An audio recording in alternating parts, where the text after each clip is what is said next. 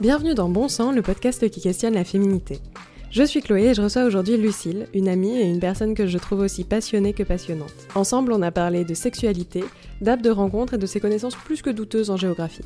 J'ai vraiment adoré cette conversation et j'espère que cet épisode vous plaira tout autant qu'à moi. Si c'est le cas, vous pouvez me laisser 5 étoiles sur Spotify et sur Apple Podcast, vous abonner et partager le podcast à vos proches. Vous pouvez aussi me suivre sur Instagram et TikTok, at Club pour plus de contenu. Sur ce, je vous laisse avec Lucille. Bonne écoute!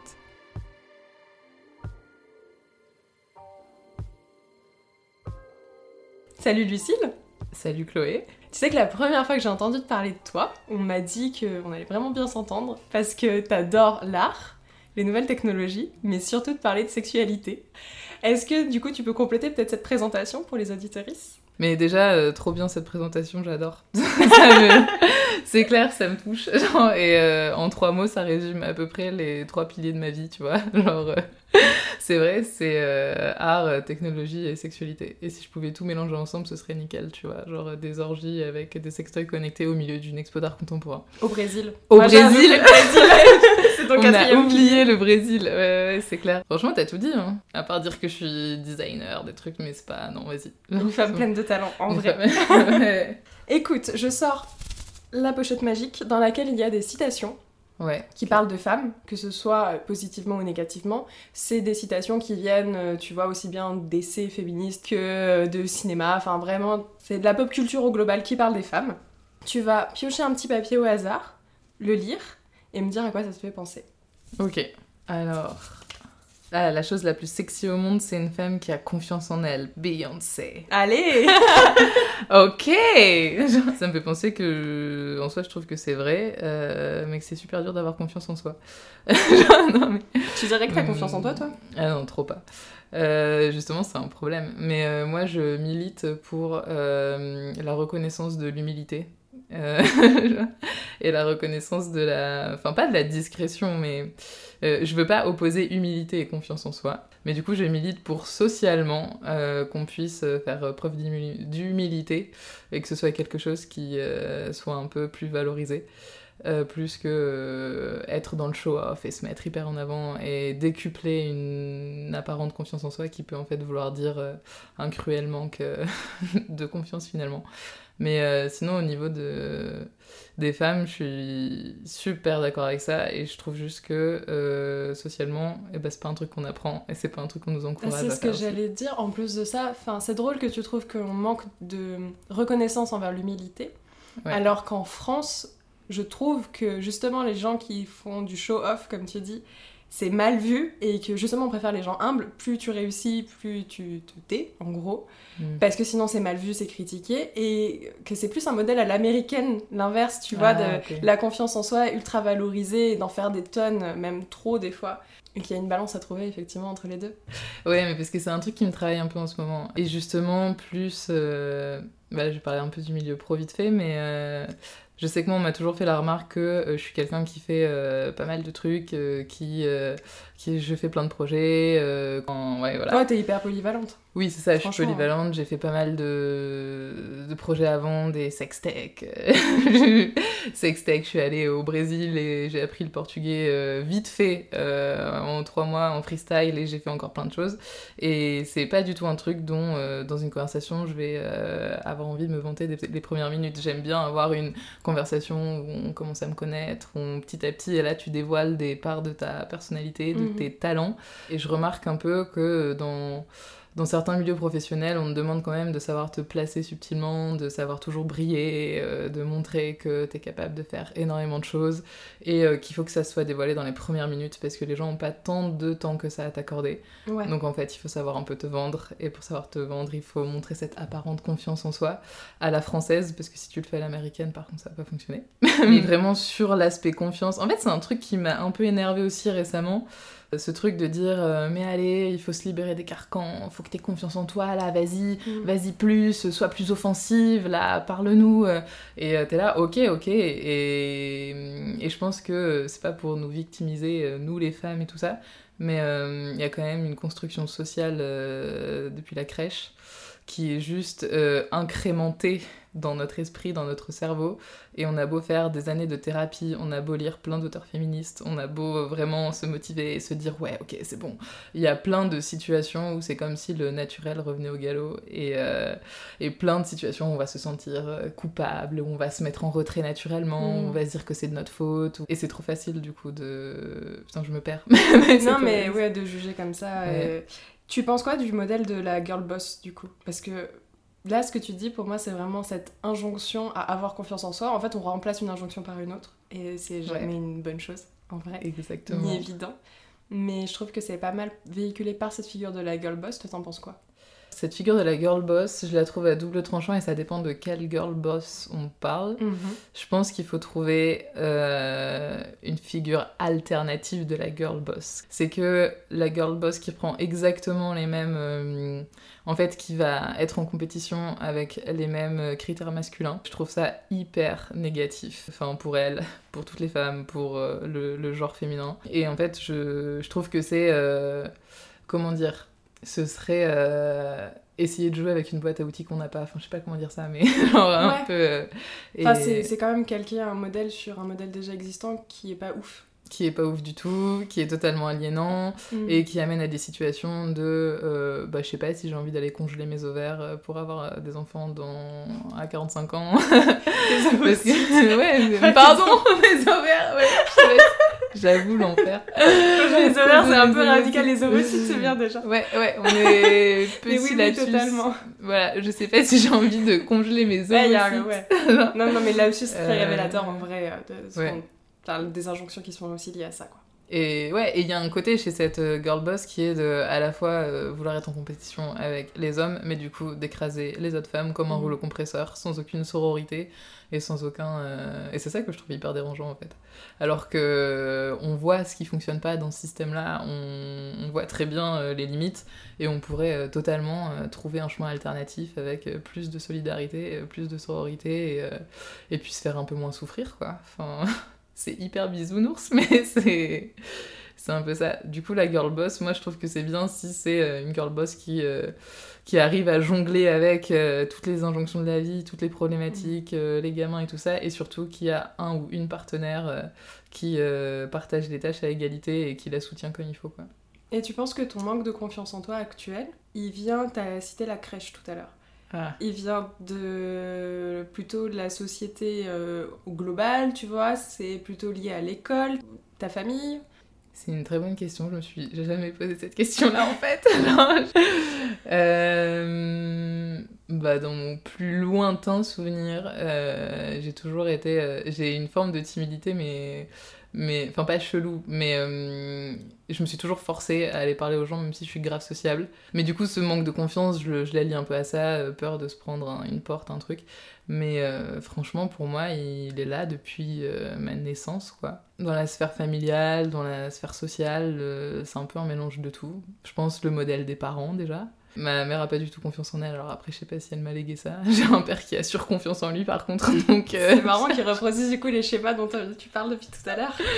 Ouais, c'est eh, c'est drôle, hein Genre, Du coup, c'est peut-être plutôt lié à la société. Non mais oui, euh, ma famille, je trouve euh, qu'elle reflète euh, vraiment euh, le côté euh, famille nucléaire, euh, le père qui gagne plus que la mère, euh, qui est euh, l'entrepreneur, qui gère vraiment tout le côté économique du foyer, et du Mhm. coup la femme qui va s'occuper des enfants super bien, qui va être hyper présente, qui va arrêter sa carrière et son travail pour se dédier complètement à sa famille et qui va payer les tâches du quotidien avec ce qu'elle gagne en salaire ou en retraite. Enfin, ma mère avait une retraite anticipée, mais. En fait, euh, c'est un peu le cliché, je trouve, euh, des années 90, euh, ce couple-là. Et qui est une construction sociale euh, bah, hyper révélatrice de ce moment-là, qui existe encore aujourd'hui d'ailleurs. hein. Enfin, clairement. Oui, sinon ça se saurait, on ferait pas Voilà. ce podcast. voilà. C'est ça. Et, et du coup, absolument pas égalitaire dans le couple. Comment tu t'es déconstruite par rapport à ça, justement, à ce modèle-là à la maison? Si tu t'es déconstruite, en vrai, je pars de ce principe-là parce qu'on se connaît, mais ça se trouve, tu vas me dire pas du tout. Si, si, je me suis grave déconstruite en vrai. ouais, moi je suis trop une meuf déconstruite en fait. mais euh, euh, comment je me suis déconstruite ça? Mais en fait, c'est ouf, ça s'est fait un peu naturellement, je pense. Mais euh, j'allais dire un truc, ça s'est fait par la créativité. Genre ça. Non, mais je sais pas comment dire ça en fait, mais le fait de toujours avoir une pratique artistique. Enfin, quand j'étais plus jeune, j'étais en classe horaire aménagée et je faisais de la musique. Donc tous les après-midi, j'étais au conservatoire. J'étais toujours dans un milieu hyper créatif. Euh, j'ai continué sur euh, de l'art plastique euh, assez intense. mes études supérieures, c'était de l'art plastique, c'était des arts appliqués. donc dans un milieu toujours hyper créatif, principalement de gauche aussi, bobo de gauche, on va dire c'est comme ça, à Paris. donc forcément, tu rencontres bah, des gens qui qui eux aussi sont très créatifs, ont l'esprit hyper ouvert, t'emmènent vers certaines lectures, certaines idées, certains modes de vie, te montrent qu'il y a des modèles alternatifs. Et ça s'intensifie de plus en plus. Et je pense que euh, j'avais déjà des envies euh, au collège, lycée, mais je restais dans ma petite ville euh, provinciale, comme on dirait, avec des modèles assez classiques. Et à partir du moment où j'ai bougé avec des études ouais, plus créatives et plein de rencontres, et, et c'est surtout plein de modèles différents, bah là ça a évolué. Et, mais ça a mis un peu de temps, je pense, quand même. Hein. Et euh, une, thérapie quand même. Psychothérapie, on n'en parle pas assez. C'est quand même assez important parce qu'il faut régler des trucs. Euh, une thérapie qui a pu euh, accélérer quand même pas mal de choses mm. parce que je pense qu'il y a la déconstruction de l'extérieur. Enfin, un peu sociale, où on va faire euh, quelques lectures, on va découvrir tel auteur et on se rend compte qu'elle est féministe, on relit Virginie Despentes euh, dix ans plus tard et on se dit ah ok d'accord. Euh, c'est tout donc ça. ah là je comprends. et on se rend compte en fait les choses ne résonnent pas de la même manière et et puis surtout bah moi je suis hétéro tu vois donc on mm. rencontre des mecs enfin en tout cas on a des expériences amoureuses des trucs comme ça et puis ça fait un peu tu, par moment, quand tu vis des trucs que tu as déjà euh, cru voir avant, tu as des petits flashbacks. Tu as des constructions internes qui n'est pas faites et tu as des vieux réflexes qui viennent en fait. Exactement. Ah. En fait, c'est un peu ça, c'est de l'extérieur vers l'intérieur doucement. Mmh. du coup, tu commences par euh, la tu culture. Tu commences large et tu resserres vers toi petit à petit. Exactement. Ah euh, mais c'est ouf parce qu'au début, ce que je voulais dire, c'est qu'en fait, la déconstruction pour moi, elle est d'abord passée par la culture et après, elle, est, elle est. Bon, les relations sociales, voilà, sentimentales, internes, pour finir sur euh, l'intime dans la salle d'un psy, quoi. T'as eu des rencontres marquantes, du coup, qui t'ont, euh, en tout cas, mm. aidé dans cette déconstruction? Ce dont je me rappelle le plus et qui me marque le plus, c'est euh, mes dernières années d'études, plutôt vers mon master, et notamment la création du Sex Tech Lab. J'allais t'en reparler, parce que t'as glissé ça au tout début, ni vu ni connu, mais c'était dans mes sujets à aborder avec toi. Ouais, mais ça, ça a carrément aidé.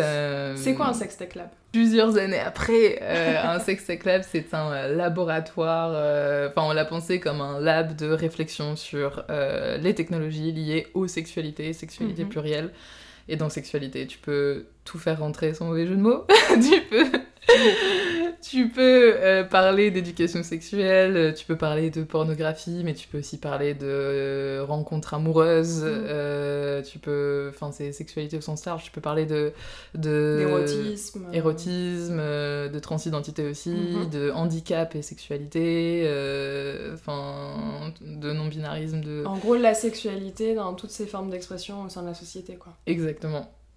C'est tout tu l'as super bien défini. je devrais t'embaucher pour la com du truc. Mais oui, Sex Tech Lab. Et attends, en fait, euh, on, va repartir un peu avant ça dans la, déconstruction. Ouais. Bah du coup, en fait, je pense que la déconstruction, pour moi, elle commence à partir du moment où euh, j'ai utilisé des applis de rencontre. Euh, parce que tout est lié à ça, et après on arrive au Sex Tech Lab. Hein. Mais on, va ouais. on va repasser. Ah, je me rappelle de trucs, c'est ouf! Tu, me... tu viens de m'ouvrir une porte dans mon cerveau sur des souvenirs enfouis. Euh, tu l'as payé combien ta psy eh, J'avoue, je n'ai jamais parlé de ce truc-là. C'est quand même une bonne anecdote. La première fois que j'ai été sur un site de rencontre, euh, j'avais 16 ans. Et on partait. C'est hyper jeune. Ouais, c'est hyper jeune, ouais. Mais, euh, enfin, je trouve. Aujourd'hui, non, plus maintenant. Non, non, non, mais en fait, on était au lycée avec ma meilleure pote, hyper fusionnelle, une amie super fusionnelle. Et on s'est créé un compte pour nous deux. un compte pour nous deux où on mettait pas de photos et on s'appelait Lou. Et parce que ah c'était un peu une honte d'être sur une appli de rencontre et tout. à ce moment-là, on était en première, je crois. C'était quoi comme appli? C'était euh, c'était Adopte un mec. Et on était à Douai, donc euh, c'était pas la folie pour rencontrer euh, des gens là-bas, euh, hormis le lycée, il n'y a pas de boîte de nuit, il y a un bar qui ferme à minuit et il y a que des gros pochetons là-bas.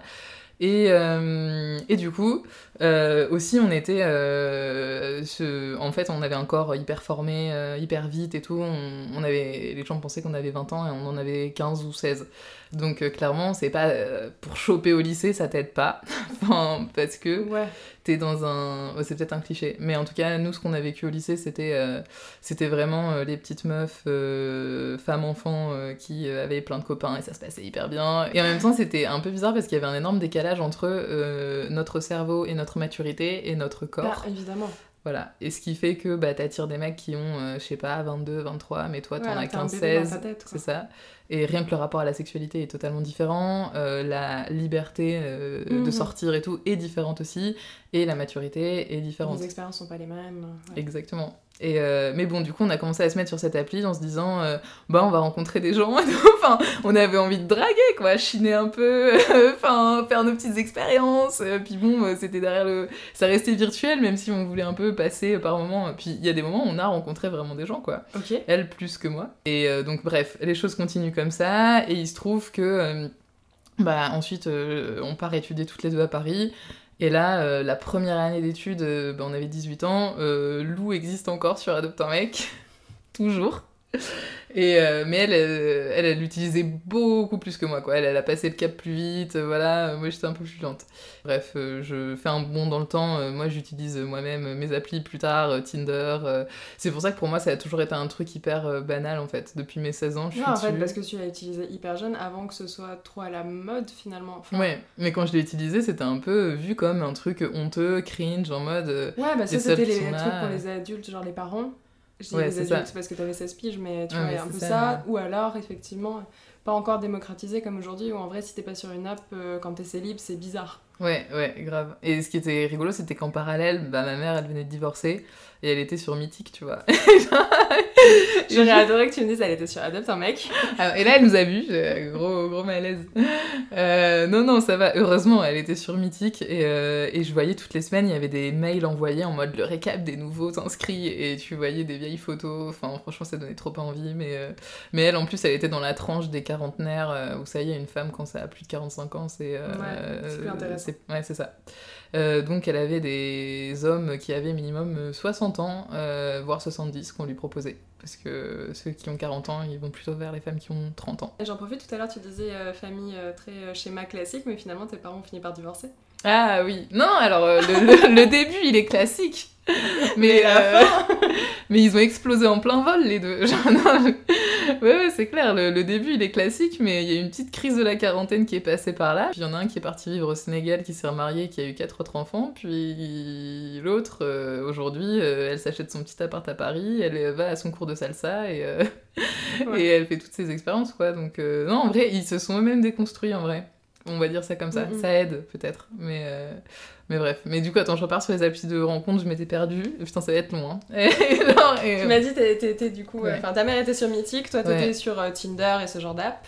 Ouais, c'est ça. Et bon, là, je commence à rencontrer des gens et tout. Et derrière ça aussi, euh, je commençais à avoir euh, mes premières relations, mes trucs, mes machins, voilà. des relations que j'appelle longues, c'est-à-dire 6 mois, enfin, ça compte 5 mois et demi. Hein. ouais, c'est ça. Franchement. Non, mais ouais, ça a compté de ouf. Puis je commençais à dater pas mal et tout, avec un rapport de plus en plus décomplexé à, bah, du coup, la rencontre, l'appli, et puis derrière, bah, la sexualité, aussi, petit à petit. Ouais. Et là, je vais faire un stage au Brésil. Ça, c'est encore une autre histoire, sur un, malentendu. Je postule euh, par inadvertance euh, dans une agence qui se trouve au Brésil en fait. Et je m'en rends compte quand ils me répondent. je suis sans. En fait, ouais, je, je, lis de loin Sao Paulo, Sao Paulo. Et je crois que dans ma tête, je me suis dit que c'était au Portugal. Et euh, c'est les seuls à me répondre. Et là, je fais une recherche sur Google Maps et je me rends compte que c'est. Parce que je suis nulle en géographie. Et je me rends compte que c'est bah, au Brésil. et que le Brésil, bah, il y a un océan. Enfin, c'est loin. Et bien sûr, moi, je parle pas portugais. Hein. Je, parle, je parle anglais, italien, français voilà. Mhm. Et je me dis, bon, bah vas-y, on y va. Donc, euh, bon, là, je passe plein de détails. Et là, j'y vais, je passe trois mois là-bas et. Euh, Et je commençais déjà à vouloir euh, travailler sur un sujet lié aux applis de rencontres parce que je devais écrire un mémoire, je devais faire une recherche. À ce moment-là, j'étais en diplôme supérieur d'art appliqué en design et création numérique. Et il fallait faire une recherche mémoire sur un sujet lié au design numérique qui nous touchait. Et, euh, et on était en 2015-2016, donc ça devenait un peu à la mode les applis de rencontres. Il y avait quelques sujets qui commençaient à, à être écrits dessus. Ouais. Mais bon, pas à fond non plus. Donc j'étais là, ah, vas-y, je vais aller faire ça, ça me parle. J'y suis depuis euh, grave longtemps, euh, on va faire ça. T'en as utilisé euh, au Brésil? De ouf, oui. Non, Ok. mais- Oui, oui, bah alors euh, Brésil, c'était Tinder à Bâle, bah, principalement Tinder en fait. Et au départ, c'est drôle parce que moi j'ai utilisé Tinder pour aussi rencontrer des gens. Parce Bah, que, C'est ce que j'allais dire en fait. C'est un bon moyen aussi de juste faire des connaissances. Ouais, Les ouais. apps. Ah oui, non, mais c'est ça. Et du coup, je mettais un peu dans ma description française, coucou, en fait, j'ai envie d'aller boire des verres. Enfin, non, mais c'est aussi parce que j'étais un peu en flip en arrivant au Brésil, parce qu'en fait, je connaissais personne. J'avais trouvé une coloc euh, vraiment euh, deux semaines avant d'arriver, même pas. Et je parlais pas la langue, mais je me disais que l'anglais, ça allait passer. Et euh, en fait, je, je me rappelle que j'avais pris euh, une quinzaine de bouquins dans ma valise, parce que je m'attendais vraiment à passer la plupart de mes soirées euh, dans mon lit euh, en train de potasser, parce que j'avais pas de potes, quoi. Et que je me disais, à Paris, j'ai mis trois ans à me faire des potes. Je vois pas pourquoi en trois mois à São Paulo, tu vois, j'arriverais à me faire plus de potes. Et la surprise. Et là, tintin, plot twist. En fait, avec ma coloc, ça se passe hyper bien. Euh, je suis aussi sur des apps de rencontres et, euh, et je rencontre une collègue dans l'agence dans laquelle je bosse, euh, incroyable, qui est grave sur Tinder aussi et sur Appen et tout.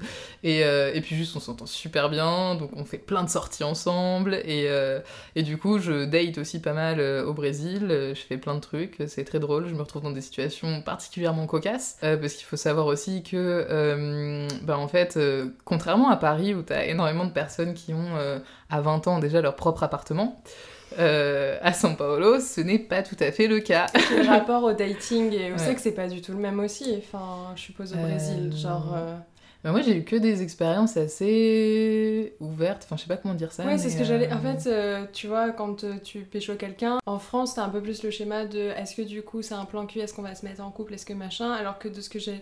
C'était, j'avais regardé les vidéos euh, de Camille Laurent au Brésil. Ah, ouais. Et elle en parlait un peu de ce rapport à la drague et aussi au sexe qui est assez différent par plein d'aspects, encore Mm. plus quand t'es en plus une petite touriste. Ah euh, oui, voilà, oui. donc. Non, il faut savoir aussi qu'il y a le côté de la française, euh, il y a un mot français qui existe dans la langue portugaise, c'est ménage à trois. Genre ménage à trois. Allez Et euh, je sais pas, il s'est resté un peu sur euh, l'esthétique de la nouvelle vague, ou l'esthétique même de... J'ai l'impression que c'est lié aux soirées un peu euh, libertines de, de je sais pas, Marie-Antoinette, ou... Enfin, il y a un peu ce délire-là, mais... euh, genre... Très spécifique. ouais. Bah non, c'est ce que j'ai dans la tête, Ouais. mais, mais un peu, il y a, il y a un peu ce, ce côté, ouah, française, ah là là, ok, hyper open sexuellement, Mm. euh, ménage à trois et tout. Non, mais parfois, euh, il y avait des mecs qui... Et ça, c'était ouf, il y avait des, des gars qui faisaient des relations à distance et tout. euh, Et moi, j'ai eu plusieurs histoires de, de mecs qui avaient une meuf qui habitait les relations à distance au Brésil. C'est assez... Enfin, c'est souvent des vraies relations à distance à base Ouais. de... On est à 5 heures d'autobus minimum. Et, et c'était, ouais... bah viens, on- genre en mode on fait un truc ensemble, mais j'ai ma meuf là-bas, mais je sais pas quoi, et après des réflexions en mode ouais, mais vous, les Français, vous avez la réputation de beaucoup vous tromper, non J'étais genre, euh, est-ce que tu veux qu'on retourne la situation et qu'on parle de ton couple du coup? Parce que voilà, Ouais. mais euh, voilà, c'est un petit tacle alors qu'en vrai. euh, Mais, mais sur le côté des relations, oui, il y a le. Moi, c'est un truc que je trouve euh, très drôle et dont on a parlé avec mon copain actuel qui est brésilien c'est euh, ce côté euh, t'as un rendez-vous officiel pour dire on est en couple et tant que t'as pas eu cette euh, demande Oui, vous officielle êtes pas en couple pas- officiellement avec. C'est euh, ça. personne.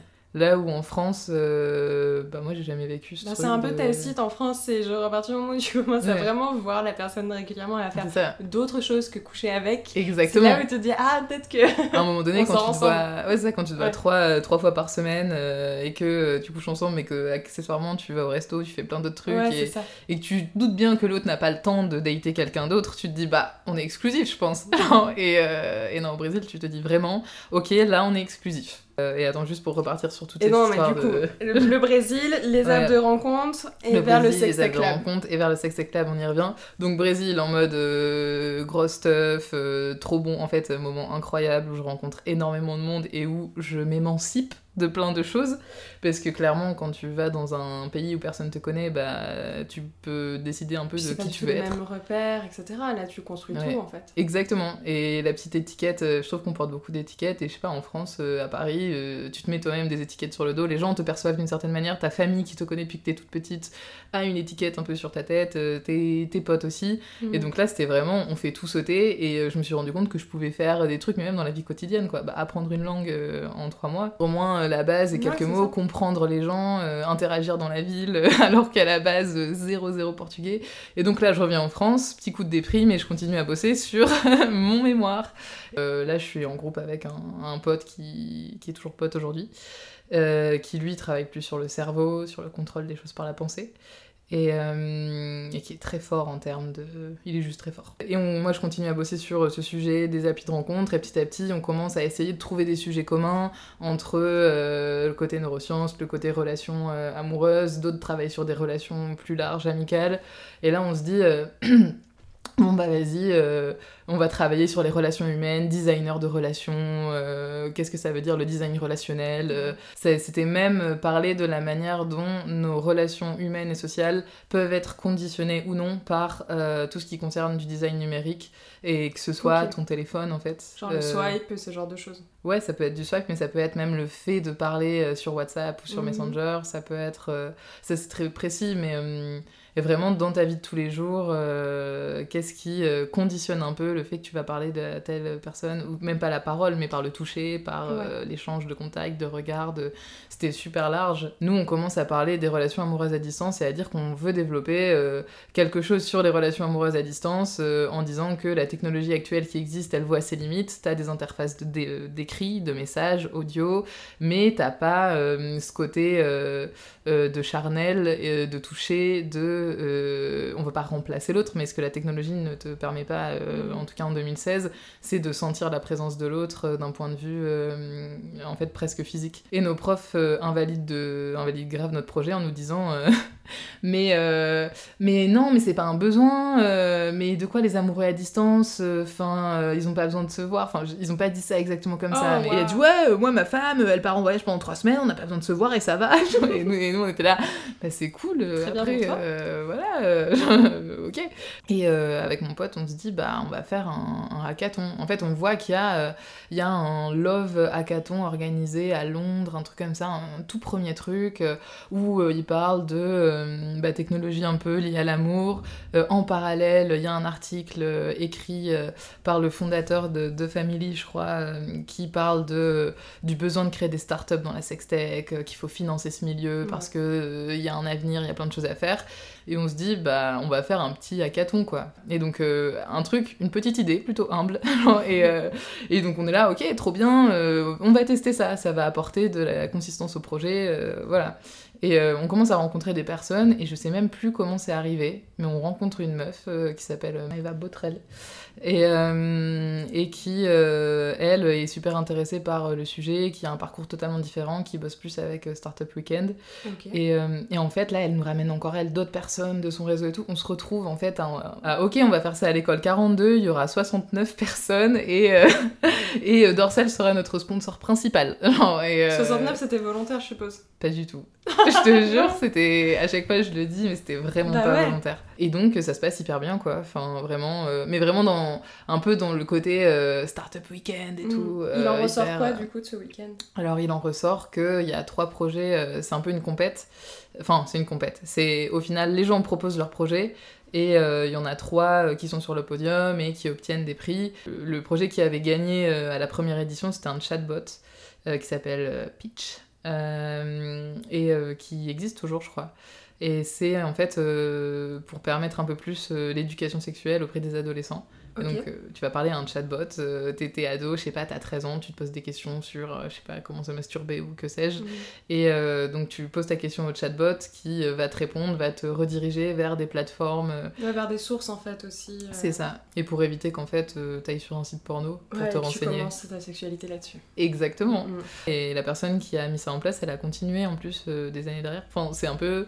Je suis contente de ça parce que ça veut dire qu'on a quand même mis en place un truc qui euh, a eu une longévité derrière. Et d'ailleurs, il y a une des personnes qui participait à la première édition qui s'appelle Marie, qui elle derrière a créé sa marque de sextoy qui s'appelle Puissante.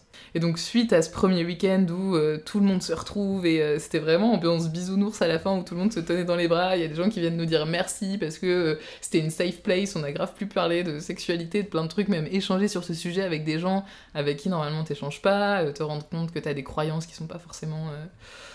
que... Ouais. Partager. Oui, c'est ça. Et, euh, et surtout, c'était l'idée de détabouiser un peu euh, ce sujet. Les startups explosaient, il y avait des hubs qui se créaient de tous les côtés, des startups week-ends sur plein de sujets différents. Oui, c'était très à la mode. ouais, c'est ça. Et on s'était dit, bah, il y a des startups pour tout, pourquoi il n'y aurait pas des startups pour le sexe, en fait? Enfin, mais... bah, Sachant qu'en plus, c'est une industrie, enfin, l'industrie du porno, mais mm. plus élargie du sexe, c'est une industrie hyper importante. C'est clair. Et très précurseuse sur énormément de sujets. Totalement. Ce qui est drôle, c'est que pour moi, l'industrie du porno, c'est vraiment une industrie qui a toujours, euh, comme tu dis, été hyper précurseur et qui a toujours, euh, euh, comment dire, hacké des technologies, détourné des usages, détourné des, technologies existantes. Et je trouve ça trop cool en fait. Mais je reviens à la place de la femme là-dedans. Enfin, tu vois, en termes de sexualité, représentation de la sexualité par le porno, mais aussi de manière générale, la sexualité des femmes, c'est plus récent commence à vraiment mettre en avant le plaisir féminin, peut-être avec ces mêmes injonctions dont on parlait au début, de maintenant il faut hein. absolument avoir un orgasme sinon t'es nul, mais il y a un peu ça, je te vois rire. Euh, mais euh, voilà, c'est toi c'était quoi ton regard là-dessus et c'est quoi ton regard aussi aujourd'hui? Bah, ce qui est drôle, c'est que euh, au moment de la première édition, je réalise pas tout de suite euh, qu'il peut y avoir une portée euh, féministe, tu vois. Même si à ce moment-là, je suis un peu plus déconstruite sur certains sujets, euh, moi, mon engagement politique et féministe, il est, je pense, quasi inexistant ou je m'en rends pas vraiment compte, quoi. Et surtout, je me sens pas légitime à être militante et à porter un message, voilà. Mais ça, on revient à la confiance et les femmes. mais, mais c'est ce que tu penses toujours? Ouais. Euh, non, aujourd'hui, euh, je me sens un peu plus. Euh, bah, en fait, pour moi, il faut faire et après se vanter. Et le fait d'avoir fait des choses avant, je me sens un peu plus légitime, tu vois. Mais, mais je me sens pas comme une militante de fou qui va. Non, mais tu peux être féministe sans être militante. Oui, oui, ça c'est vrai. Effectivement. et du coup, la place bah, des femmes dans tout ça, c'est que, en fait, déjà, il y avait pas mal de, de meufs qui participaient au hackathon, donc ça, c'était grave cool. Euh, après, je pense qu'il y a eu forcément des limites de. Euh, bah, la première année, franchement, les projets étaient quand même assez euh, diversifiés, euh, assez égalitaires. Il y avait quand même plusieurs visions. Moi, je me rappelle d'un projet avec une fille qui tenait le, projet. Elle m'avait fait tellement rire. Ils avaient pensé à une plateforme qui te permettait euh, d'analyser tous les extraits de films porno que tu trouves sur Pornhub ou voilà, et que tu aimes en fait, pour te faire une playlist sur mesure. Avec et, juste les rushs que t'aimes bien. Exactement. Et, et, je me rappelle que dans le jury, quelqu'un avait dit Ah, mais vous allez faire des éjaculateurs précoces avec ça. Genre, et nous on était là. ça peut éviter le scénario classique de il se passe ça, après ça, après ça, et puis après c'est fini. Exactement. Et en gros, et elle avait pitché ça, elle avait dit ouais, alors voilà, dans un film porno on a quoi? On a le scénario au début, bon tout le monde s'en fout. On a, ouais, ensuite euh, ça commence, mais. puis quand euh, t'es une meuf ou quand t'es un mec, peu importe, il y a vraiment pas tout qui t'intéresse à chaque fois. Et tu ouais, c'est clair. Et en fait, mais ça commence à ce moment-là à me à m'ouvrir un peu sur ah ouais, la place des femmes et tout, qu'est-ce qu'on peut faire? Ah ok, ah mais c'est vrai que c'est très hétéronormé ça. Euh. ah, c'est vrai que là, on, on, part vraiment du principe que c'est un mec qui va faire ça. Ok, ok. Donc ça commence petit à petit à germer un peu. Et on fait une deuxième édition. Franchement, on y arrive quand même. Euh, mais on est un plus petit groupe à ce moment-là et, euh, et, ça se passe toujours à l'école 42, il y, a moins de, il y a moins de meufs. Et tu vois que dans les projets, euh, il y a des trucs beaucoup plus sexistes qui ressortent parce que, bah, euh, pas du tout d'égalité. Euh, c'est pas votre challenger en fait pendant le, pitch des idées Non, non, pas, pas trop. Et moins de diversité de personnes qui participent. il y avait beaucoup plus bah, de développeurs qui se faisaient kiffer sur des sujets. Attends, c'est un, un, ah, téléphone, un téléphone qui vibre ça. Je sais c'est un sextoy. Qui s'est allumé tout seul. Il est là en mode... Putain, en parlant de ça, bah, en parlant de puissante, c'était drôle parce que le dernier, la, dernière fois que je suis partie en voyage, bah, que je suis allée au Brésil, je suis revenue avec ma valise à mettre dans, le, dans la soute. Et j'attends pour passer euh, le contrôle, et tout, enfin la, la, douane, machin. Et je suis avec ma valise et là, euh, je vois ma, ma, valise qui vibre à fond et tout. Je comprends pas. Je suis en mode merde, il y a un truc dedans. Mais... Et, en fait, je me rappelle que je tiens ma valise et je dis à mon copain, mais, euh, mais attends, il y a un train qui passe en dessous là, il y a un souterrain, regarde, c'est ouf, on entend vibrer. et, La classique, le sextoy qui s'est allumé dans la valise. Bah ouais, sextoy qui s'est allumé ah, dans la valise. à la puissance maximale. et euh, c'est très fort quand c'est maximal. Je me retrouve à ouvrir ma valise, à l'éteindre en deux secondes, à le remettre un peu. J'étais là, ah, oupsie Non, non, c'est mon sextoy dans ma valise. mais, mais voilà, aparté. Tu penses que ton rapport à la sexualité hyper décomplexé aussi et tout, tout le travail que tu as fait dessus, ça influence ton rapport à la féminité? Euh, Oui, oui, carrément. Hein. Oui, franchement, euh... bah oui. Alors j'essaie de trouver en quoi, mais, je, mais je suis d'accord avec ça. Et, euh, et c'est dingue que, ce que tu viens de dire parce que en fait, je me suis jamais dit que j'avais un rapport à la sexualité hyper décomplexé. Enfin, pour moi, tu as un rapport à la sexualité tout à fait normal que tout le monde devrait avoir, mais le fait est que quand t'en parles avec les gens, il y a beaucoup de tabous encore aujourd'hui dessus. Et, euh, et, je trouve que ça, ça, manque encore de naturel de juste. Euh, moi, c'est un truc que j'adore faire en soirée, discuter, euh, tu vois, sexualité avec des potes. Non pas que j'ai envie de connaître leurs pratiques loin de là, mais j'étais la première à être contente de pouvoir poser des questions directes, que ce soit à ma mère ou à des potes, en mode bah là il s'est passé ça, je sais pas trop si c'est normal ou pas, euh, et d'avoir des réponses.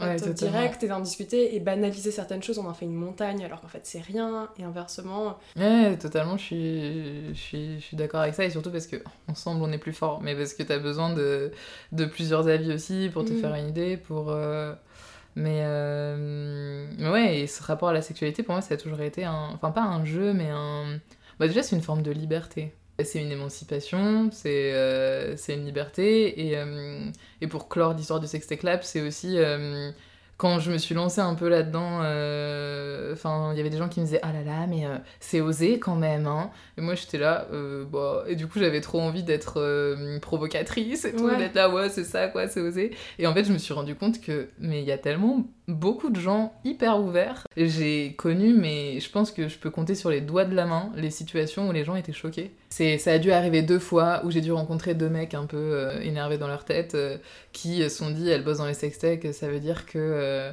euh, elle aime le sexe, quoi. et qui ont commencé à euh, me mettre l'étiquette de Ah, ok, du coup, on va pouvoir aller la draguer tranquille, elle va rien dire. Mais c'est une grosse chaudasse, évidemment, vu qu'elle parle de sexe. Ouais, exactement. En vrai, ça, ce qui est hyper rassurant, je trouve, c'est que ça m'est arrivé très peu de fois. Et ce qui est dommage, c'est que ça m'est arrivé. Ça ne devrait pas arriver. Mmh. Et, euh, et, du coup, sur ce rapport euh, à la sexualité, ouais, pour moi, c'est vraiment une forme de liberté, d'expérimentation, et c'est de la créativité aussi, tu vois. Est-ce que, du coup, le fait d'être à l'aise aussi avec la sexualité, ça t'a aidé à être à l'aise avec ton corps? Euh, je pense que ça y a contribué. Après, ça a mis quand même pas mal de temps. Et en vrai, tu sais, le, le, le paradoxe, c'est que moi, j'ai perdu ma virginité hyper tard. Enfin, non. Moi J'ai pas hyper tard. Il a pas d'âge, mais par rapport à une certaine moyenne ou que sais-je, un peu après, c'est tout. Ouais, c'est ça. après, attention, perdre sa virginité, aujourd'hui on entend ça dans le sens pénétration. Ouais. Euh, pour information, vous commencez à faire du sexe de d'autres façons et on peut déjà dire que vous n'êtes plus vierge à ce moment-là. voilà. Le touche pipi quand vous avez 5 ans. Non, je rigole. ouais, alors là, il n'y a pas de, euh, de, but, si ce n'est la découverte de l'autre. Mais à partir du moment où il y a une intention sexuelle, euh, oui, oui, bah oui. clairement. Non, mais c'est clair. Mais du coup, ce, ce paradoxe où, euh, bah, en fait, j'ai un rapport hyper chill et ouvert avec la sexualité, alors que pour autant, je me rappelle qu'au lycée, ça n'avait pas très bien commencé, quoi. Enfin, genre, c'était le stress de dire Ah là là, elle, elle a perdu sa virginité, oh mon dieu, moi aussi je dois le faire. Ah, il y avait un peu la comparaison, tu. ah, mais clairement, mais comme dans les, comme dans les séries euh, américaines, là. enfin, vraiment, moi j'ai vraiment beaucoup vécu ça, quoi. C'était un peu stressant parce que t'avais l'impression que le train partait et que toi tu restais sur le quai et euh, tu pouvais pas rentrer dans le wagon, enfin, genre, mais c'est. Et t'étais là, ah mon dieu et, euh, et en même temps, bon, bah, t'allais pas faire ça n'importe comment non plus, quoi. Enfin, c'est sacré, ça compte, bon, ça dépend, mais genre, ouais, en fait, ça dépend de la vision des choses. Ça dépend. bon, moi, moi, euh, moi, je me disais, bon, vas-y, c'est quand même euh, une entrée, un truc, on va peut-être pas aller se rajouter un nouveau trauma euh, en, faisant n'importe quoi, ou juste, ouais, je sais pas, c'était... Hmm. Tu l'as fait avec ton amoureux de l'époque? Ouais, je l'ai fait avec mon premier petit copain avec qui je suis restée 5 mois et demi. C'était énorme. Ah, la relation longue, la, première. C'était ma première relation longue. Et bref, mais tout ça pour dire que le rapport euh, sexualité et corps, euh, c'est arrivé, mais plus tardivement en fait. C'est arrivé, euh, été un peu plus chill avec mon corps. Je pense que le déclic, ça a été aussi des relations un peu plus longues derrière, des copains qui te mettent à l'aise et ouais, et saines. Ah, attends, le Brésil en vrai, ça m'a grave aidé. Déjà, je pouvais bouffer ce que je voulais, rapport à la minceur parce que c'est ça en fait le, problème moi qui me complexait c'était ah, ah, mais depuis toujours bah, déjà quand t'es formé hyper vite au lycée que t'as des seins des fesses des alors que à côté bah, il y a plein de filles qui sont hyper minces et qui rentrent dans le petit jean parfait moi j'ai déjà les fesses de Beyoncé mais à ce moment là c'était pas valorisé autant mais mais euh, ce truc aussi, euh, je disais, euh, tu, tu voyages là-bas, t'as plus d'étiquette, tu peux être un peu qui tu veux. Ouais. Mais en fait, ça m'a mis vraiment à l'aise avec mon corps. Puis j'ai voulu tout goûter, j'ai tout bouffé. Mais, mais par contre, oui, rapport aussi aux vêtements, où on est des grosses fashionistas à Paris. Hein. Enfin, mais on se met une pression. Il y a une pression de ouf ah sur les fringues. Quand je suis rentrée de cet échange, je suis arrivée sur le quai du métro et là j'ai vu des meufs qui faisaient euh, deux tailles de moins. Euh, enfin, j'étais là, ok, qui étaient. Euh, on dirait qu'elles se sont pas habillées, mais en fait, si, elles ont réfléchi pendant des heures et des heures. Et c'est un truc de. Je me suis pas maquillée, mais je me suis quand même maquillée. Ce, rapport-là pendant ce voyage, bah franchement, ça m'a un peu calmée. Je me suis dit. En fait, c'est. Mais depuis le début dans cette conversation, c'est ça, hein, c'est d'autres modèles, des mm. chemins alternatifs et surtout découvrir que tu peux faire les choses différemment en fait et qu'il n'y a pas qu'une manière de voir les choses et qu'une manière de faire. Et voilà, en fait et puis j'ai arrêté de faire des régimes, euh, de faire. Euh, t'en faisais, euh, t'en as fait pendant que t'étais ado? Ouais, franchement, ouais, des trucs de. Après, j'ai fait un truc qui a quand même été utile parce que quand je suis arrivée à Paris la première année, j'ai pris plus de 10 kilos sur l'année. Et parce que tu quittes la maison des parents. Oui, non, mais quand tu te mets à vivre seule, au début, c'est chaotique. Ouais, c'est ça. Surtout quand t'es très jeune. Du coup, fallait trouver des habitudes saines, c'était plutôt ça. Mais euh, moi, j'ai jamais fait des régimes où il faut que tu t'affames, faut pas que tu bouffes, il faut. Euh, c'était toujours trouver un peu des habitudes saines, mais c'est plus que la bouffe, elle me préoccupait quand même pas mal. Alors qu'aujourd'hui, euh, c'est bon, enfin, c'est... Oui, tu manges ce que tu as envie de manger, point. Ouais, exactement. Et si là, j'ai envie de me bouffer un gros truc de chocolat parce que ça va pas et j'ai envie de ça, je le mange et puis personne va m'embêter. Euh. Mhm. Et puis aujourd'hui, j'ai aussi euh, le partenaire qui va pas du tout me culpabiliser, parce que ce serait horrible s'il le faisait en plus, et qui... qui... Enfin, c'est pas grâce à lui que je me sens bien dans mon corps, mais on va dire que... Non, mais comme t'es, quoi. Ouais, voilà. non, mais, c'est aussi simple, mais en même temps, c'est pas si évident, quoi. Donc, et franchement, pour être bien dans son corps, bah, euh, ça aide pas mal d'avoir un partenaire qui t'aime comme t'es et qui euh, trouve que tout ça c'est trop bien et, euh, et qui t'encourage. Tu parlais tout à l'heure du fait que t'étais pas militante, t'as parlé aussi d'art. Pour moi, vraiment, un peu la synthèse de cette discussion, tu me vois venir, c'est que tu as fait un magnifique vide-loche. Ah, ouais, On en vient à ça. moi, je trouve que ça, ça représente un petit peu euh, tout ce que tu nous racontes depuis tout à l'heure. Le vide-loche étant un magnifique vide-poche que tu as fait à la poterie, mais en forme de sein. Ou euh, un de sein creusé. Ou un cendrier. Le cendrier aussi, oui. Ça dépend, tout à fait. Ça dépend de l'usage, si vous... Voilà, Ouais, non, si, c'est. Parce que c'est drôle, tu vois, que t'en fasses euh, derrière euh, à la poterie, en fait, euh, tu commences à représenter des seins, des vulves, ce genre de choses, sans aucun. Enfin, c'est vraiment ce qui te vient, quoi. Mm, mm. Non, mais c'est clair. Bah, attends, on va reparler du Brésil en coup alors. Parce qu'en fait, ça, c'est lié au carnaval, euh, au premier carnaval euh, où je suis allée. La couronne euh, vulve La couronne Alors, pardon, glitteris. Glitteris. Pardon, c'est la petite parenthèse, mais parce que c'est la première photo que j'ai vue de toi. Ah ouais? Que Marion, notre amie commune, d'ailleurs, elle a fait un épisode de Bon Sang, je vous invite à l'écouter. Ah, ah. mais que Marion m'a montré toi. Et bah, et bah voilà, tout est là. Et, et non, mais c'est trop ça, c'est qu'en fait, j'étais jamais, j'avais jamais assisté au carnaval de São Paulo. Mhm. donc en 2019, avec mon copain, on se dit, ah vas-y, euh, on va au carnaval et tout, ok. Euh, c'est sérieux quoi, il faut faire un costume et tout. Et euh, il se trouve qu'à ce moment-là, bah, j'ai du temps. et, surtout, je suis un peu en phase de freelance, réflexion un peu sur ce que je vais faire, voilà. Et puis le Sextech Lab, ça se termine doucement et j'ai envie de faire de faire un projet un peu créatif euh, qui parle de sexualité. Enfin, de toute façon, la sexualité, c'est mon mojo, donc ça me drive un peu. Et j'étais là, ok, mhm. vas-y. Euh. Et là, en fait, je sais pas, ça me fait marrer. J'ai l'idée de faire euh, une couronne avec plein de, de clitoris. Et comme c'est le carnaval, je mets du glitter dessus. Et je fais plein de, de, clitos en pâte fimo. D'ailleurs, pailleté. Et Marion m'a aidé, elle est venue un jour d'ailleurs. On fait des clitos ensemble, je les colle sur ma petite couronne et tout. Je suis trop refaite. Je suis là, ah, trop bien! Et ah oui, et surtout, attends, on est en 2019 mais c'est parce que depuis 2018, euh, il commençait à y avoir. Des euh, représentations du clitoris. Exactement. Et euh, bah, Gang du Clito, pas très loin de chez moi, il y avait plein de, de comment dire, pastilles collées sur le mhm. sol avec des clitos. Enfin, c'était un peu. Et bah, on commençait à le montrer plus et avant que ça ne rejoigne les livres d'éducation sexuelle et Exactement. quoi. Parce que le premier clito dans un livre d'éducation sexuelle, c'est 2019, je crois. donc c'était pareil. Bah, on suit un peu les tendances et. Et voilà, et euh, donc euh, moi j'y vais, je me dis bah génial, je vais faire ça. Euh, là j'ai des gens qui me disent euh, c'est pas un peu osé de faire ça, enfin franchement c'est dangereux. Mais euh, est-ce que les gens ils ont reconnu ce que c'était? C'est plus ça la question en vrai. Enfin, tu non, vois. mais alors déjà, il y en a très peu. Et, Bah ouais. et même, et les, ceux qui ont reconnu, ils étaient grave cool. Et déjà, en France, il y a quand même des gens qui me disent, et puis qui me parlent du Brésil à base de non, mais ils sont machos là-bas. J'étais là, mais euh, ah. Alors, ok, mais regarde-toi, en fait. Et puis même, moi, j'étais là, mais mec, c'est carnaval, tu comprends pas, en fait. C'est la fête, euh, c'est. Et donc, donc voilà, je pars avec mes petites couronnes de glitteris. Et il se trouve que ça a eu beaucoup de succès. C'est trop bien. et d'ailleurs, j'ai rencontré euh, sur place euh, ma sœur euh, Glitoris, enfin Clitoris, pas Glitoris, mais quoi qu'elle avait du glitter aussi, et Une on s'est retrouvés. fait avec des clitos aussi. Ouais, une meuf, elle, elle avait son clito découpé comme ça sur sa tête, en serre-tête, elle avait une loupe, et en fait, elle disait aux gens. Cherche Ouais, bah ça c'est pour les gens qui savent pas où c'est. tiens, je te le donne, ça t'aidera à le trouver. Suite à ça, j'ai des potes qui trouvent que c'est trop cool et qu'il faut continuer à faire ça. Bah, Il y a bien des mecs qui se déguisent, des mecs et des meufs d'ailleurs qui se déguisent en tub. Enfin, Ah oui, oui. euh, voilà, et d'ailleurs, vois. je fais une recherche sur Google Images à ce moment-là. Alors, des déguisements tub, t'en as énormément. Ouais, mais des déguisements vulves, il ouais, y a rien en fait. Enfin, en fait, c'est ça, tu vois. L'iconographie, elle est super pauvre. Oui, alors Euh, qu'aujourd'hui, il y a des expositions euh, bah, à Mm. Londres. Là, j'ai vu qu'elle était à Lisbonne cet été. Enfin, Ouais. en tout cas, elle allait ouvrir là pour euh, septembre.